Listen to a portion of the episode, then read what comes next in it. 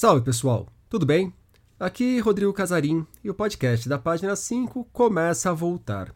Ainda não teremos entrevista desta vez, mas a partir da semana que vem tudo se normalizará. Já gravei umas conversas bem boas, aliás, viu? A ideia era retomar o podcast na semana passada, mas como tive uns contratempos com a saúde, já estou bem, não se preocupem, precisei adiar.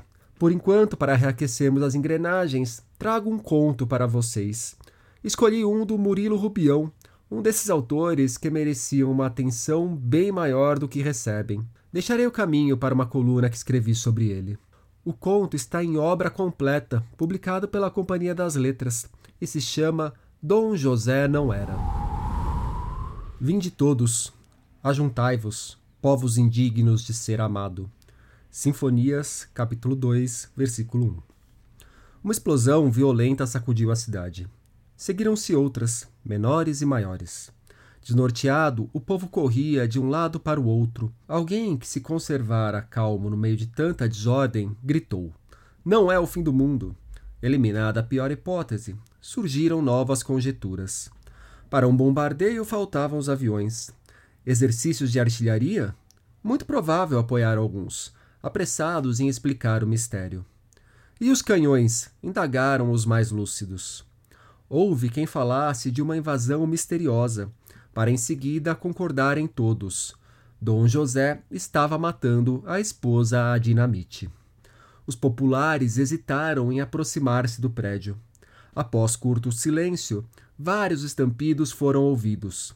Um vagabundo, que ainda não se emocionara com os acontecimentos, comentou: Será que a dinamite foi insuficiente e ele recorreu ao revólver? Tornaram-se pálidos os rostos e, ansiosos, aguardaram o final do drama. 1. Um, tragédia? Não, Dom José estava experimentando fogos de artifício. Ninguém quis confessar o desapontamento nem o gasto inútil de imaginação que, naquela meia hora de terror, fora exagerado nos espectadores. Não a matou desta vez, mas ela não escapará de outra. Seu ódio por Dona Sofia é incontrolável. 2. Dom José odiava alguém? Calúnia. Amava a mulher, os pássaros e as árvores.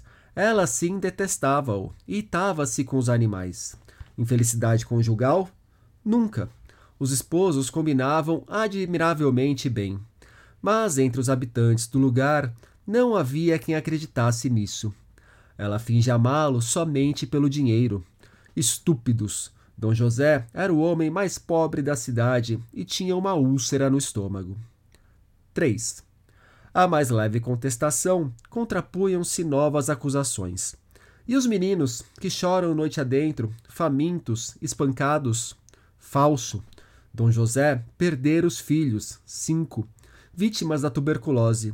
Agora recordava-se deles manipulando um aparelho que imitava o pranto infantil e comovia muito mais que qualquer choro de criança. 4. Dom José falava sempre de um livro que estava escrevendo, um livro sobre duendes. Era um fabulista? Não, os duendes habitavam a sua própria casa, ao alcance de seus olhos. Seria a mulher um deles?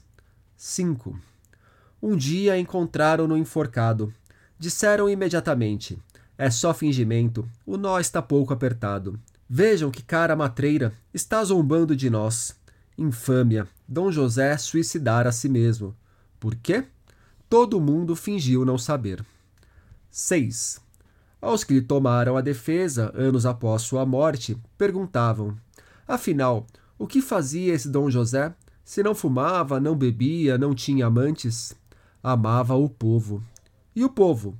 Observava-o com ferocidade. 7. Mais tarde, erigiram-lhe uma estátua, com um dístico, Dom José, nobre espanhol e benfeitor da cidade. Derradeira mentira. Dom José era um pobre diabo e não possuía nenhum título de nobreza. Chamava-se Danilo José Rodrigues. Por hoje é isso, pessoal. Nos vemos na semana que vem. Um abraço, um beijo, um aperto de mão e até lá!